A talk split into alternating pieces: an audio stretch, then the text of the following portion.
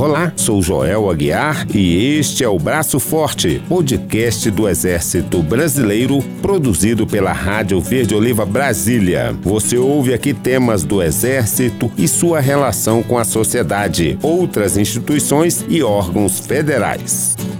As missões de paz, sob a responsabilidade da Organização das Nações Unidas, são ferramentas para assistir países e nações que buscam o caminho da paz. O Brasil já contribuiu com milhares de militares, de policiais e de civis em mais de 50 operações desse tipo desde o Batalhão Suez. Essa participação requer uma preparação permanente. Nesse contexto, o Viking 2022 é um exercício de simulação construtiva, ou seja, assistido por computadores, baseado num contexto de operação de paz. Ele é organizado a cada quatro anos. A atividade, realizada entre março e abril deste ano, é uma iniciativa do Reino da Suécia e dos Estados Unidos da América, e desde 1999 foram realizadas oito edições. Para avançar no VIC em 2022, nós conversamos com os atores desse processo, entre eles o general de brigada Alexandre Oliveira Cantanhê de Lago, comandante do Sítio Brasil.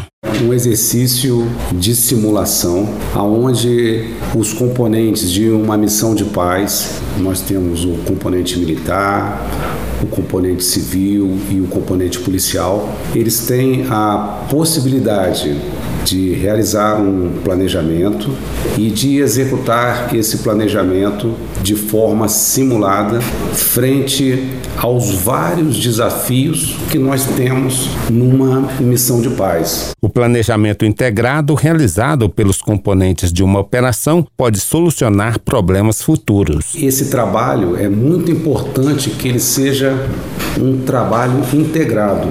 Os três componentes, eles têm que se falar, eles têm que compartilhar informações de tal maneira que nós tenhamos aí uma melhor solução para o problema e o desafio que foi apresentado. Numa missão como essa, ninguém faz nada sozinho. Então temos que estar o tempo todo trocando informações e buscando soluções compartilhadas. Então isso é fundamental. Nesse contexto, a pergunta que sobressai é a seguinte: o que é uma simulação construtiva? A simulação construtiva visa adestrar os comandos e os estados-maiores das tropas executantes dos exercícios. O processo de tomada de decisão é treinado por meio de programas que simulam o combate como um todo, ou seja, permite a preparação e o ajuste na atuação de policiais militares e também de civis. É isso que está acontecendo no VIC em 2022. É fundamental um planejamento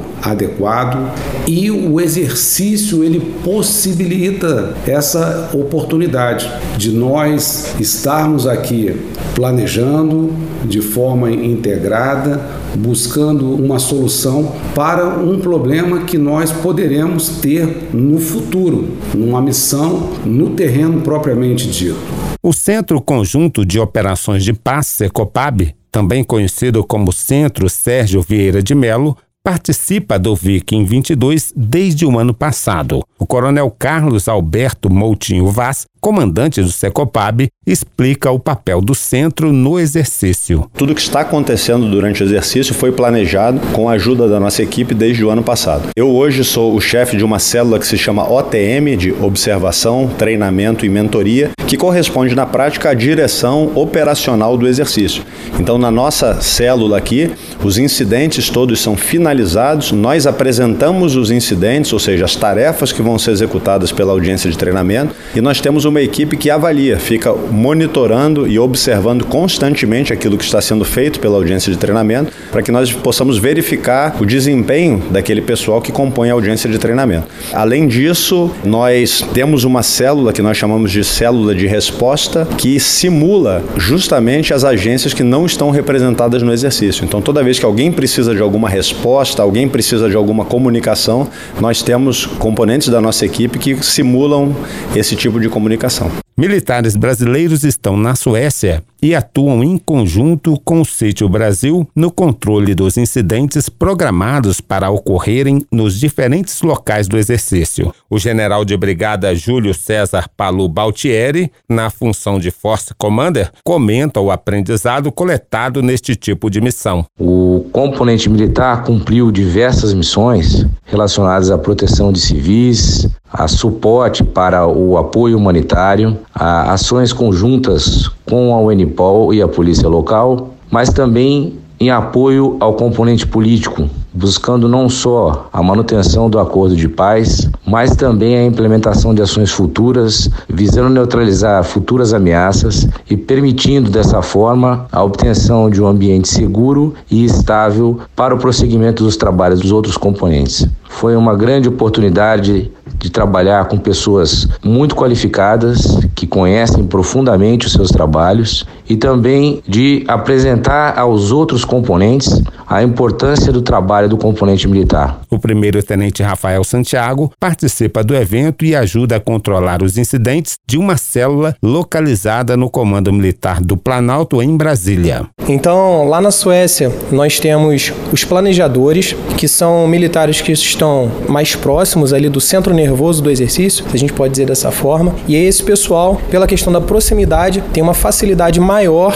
com a questão da integração. É um exercício multidimensional, multiproposta, e à medida que os vários sítios remotos vão recebendo cada qual os seus problemas militares, os seus incidentes, as respostas que são dadas do terreno geram consequências tanto para cima, para o componente do escalão superior, como também para os demais sítios remotos. Então é necessário que a gente faça essa coordenação e essa sincronização. Para isso a gente tem utilizado um sistema chamado Exonaut, um sistema sueco que funciona dentro de uma máquina virtual e ele permite que a gente faça essa gestão desses incidentes. Considerado o maior do mundo em seu gênero, o exercício Viking prepara policiais e civis no planejamento e na condução de uma operação de manutenção de paz. O coronel Hélio Tenório dos Santos, da Polícia Militar de São Paulo, comenta o impacto da participação dos policiais nesse tipo de atividade. O nosso policial militar, ele já é extremamente bem preparado, seja ele de qualquer estado que seja, para o serviço policial. No entanto, para uma missão de paz, ele é preparado no Centro Conjunto de Operações de Paz do Brasil para as funções básicas de um policial das Nações Unidas. Esta operação Viking, ela traz uma segunda vantagem no preparo, pois ela permite treinar este policial que está aguardando desdobramento e missão para funções de Estado Maior, que são as funções de comando em uma missão de operação de paz. Uma vez desdobrado, este policial militar brasileiro provavelmente integrará um quartel-general de United Nations Police e operará em um nível mais elevado junto às forças de paz. A Rede Brasileira de Pesquisa sobre Operações de Paz, Rebrapaz, participa da VIC 22 na direção do exercício. A participação de civis se dá em diferentes atividades numa operação de paz, comenta a pesquisadora Eduarda Raman. Olha, em primeiro lugar, é uma oportunidade ímpar para o civil brasileiro, principalmente, para participar num exercício com essa envergadura do Viking, que é o maior exercício de operações de paz do mundo, né? Isso porque o civil, quando vai para o terreno, mesmo o civil da ONU, dependendo do cargo que ele tem, ele não recebe um preparo para essa questão de segurança. Quando é UNV, por exemplo, é o voluntários da ONU, ele não tem esse tipo de apoio. Então, muitas vezes ele vai para o terreno sem esse viés de segurança, que é um preparo que vai ajudá-lo a sobreviver num ambiente estável. E claro, esse que a gente está vendo aqui não é esse tipo de preparo, é um outro preparo que o leva a pensar em doutrina da ONU, modus operandi de organizações, o mandato de organizações civis, mas também militares e policiais. Parte da doutrina da ONU, por exemplo, que é uma coisa que é treinada pelos civis, mas também pelos militares e policiais, é essa necessidade de integrar os três componentes, é, não só na execução de uma tarefa, de um projeto, mas também no planejamento daquilo que se pode fazer no terreno, né? Então esse tipo de exercício é, para os civis é importante primeiro porque não existe quase no Brasil e no mundo mesmo, não tem muitos exercícios de pré-missão, vamos dizer assim, ou pré-atuação em contextos instáveis, e também porque ele reforça é, competências e habilidades necessárias lá no, no ambiente de missão, como esse da integração. E aí é um exercício, nesse caso específico, que também vai agregar muito valor aos outros dois componentes, o componente militar e o componente policial também. Aproveitamos a doutora Eduarda para fazer um pequeno vocabulário sobre o exercício Viking 2020. 2022. Multidimensional.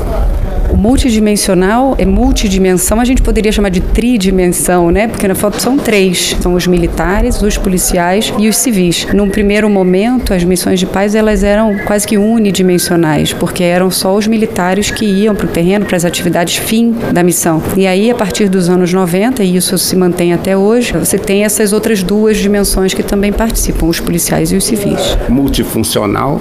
Multifuncional seriam múltiplas funções, tanto dentro do componente civil quanto dentro do componente policial e dentro do componente militar. Então, por exemplo, no caso do componente civil, a gente tem funções como representados aqui no Viking, né? Então, por exemplo, o Human Rights, que é direitos humanos, o Civil Affairs, são os assuntos civis, proteção de civis, Gender Advisor, que é o assessor de gênero. Então, exemplifiquei quatro funções dentro de um dos três componentes de uma missão multidimensional. E no caso de multinacional, os países, a missão ocorre praticamente em todos os continentes. É, aqui no Viking, eu acho que são 13 nacionalidades que estão representadas, algum número relativamente significativo, sobretudo da América Latina. Então, o Brasil está servindo também como uma espécie de eixo, né, de atração, um polo de atração dos nossos vizinhos latino-americanos para aprender e para reforçar as suas habilidades aqui no nosso país. Componente civil também nós temos um colega de Gana, temos um sueco, temos também um irlandês que estão trabalhando conosco. Os outros são brasileiros. A edição anterior do Viking ocorreu em 2018, ano em que o Brasil participou pela primeira vez e, por consequência, primeira ocasião em que um país não europeu sediou parte do evento.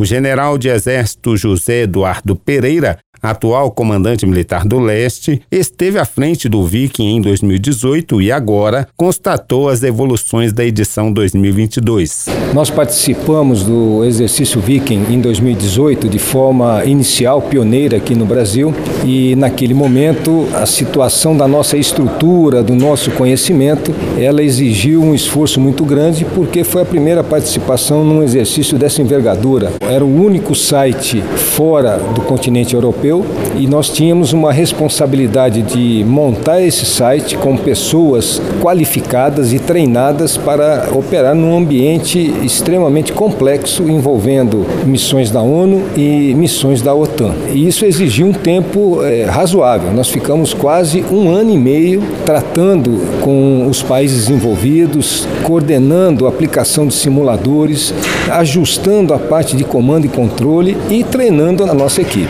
E naquela ocasião nós tivemos um resultado muito bom. Eu agora eh, acabei de visitar as instalações da Viking, a edição deste ano, e eu fico muito satisfeito em ver a evolução. Então nós estamos aí evoluindo em matéria das células que participam, uma integração muito grande com outras agências e nós temos o vetor de assuntos civis se destacando pela complexidade dos incidentes de não guerra. E é um desafio muito grande. Isso serve de experiências para nossa doutrina, para ser incluído em procedimentos de inclusão na nossa doutrina, e eu saio daqui bastante satisfeito pela evolução e pela continuidade desse exercício. Segundo o general José Eduardo, o Brasil está pronto para participar das operações de paz. O Exército Brasileiro já está pronto para operações de paz já há alguns anos. Toda a experiência que nós tivemos no passado, ela conta. Talvez o tempo mais duradouro foi no Haiti, onde nós tivemos muitas versões de operações de paz. Eu, particularmente, fui observador na Nicarágua, onde nós tivemos ali a desmobilização da guerrilha naquela época, onde a ONU entrou com toda uma assistência para resolver aquele problema. Nós temos aí uma longa história sobre a preparação de força de paz, mas agora o nosso objetivo é nós certificarmos tropas para a curto prazo voltar a mandar tropa para a ONU. Nós encerramos a missão no Haiti e agora o comandante do Exército e o Ministério da Defesa têm interesse em mandar tropa para cumprir as missões de paz. Conheça mais sobre o Exército Brasileiro. Ouça, siga e compartilhe o Braço Forte. Confira também no eb.mil.br.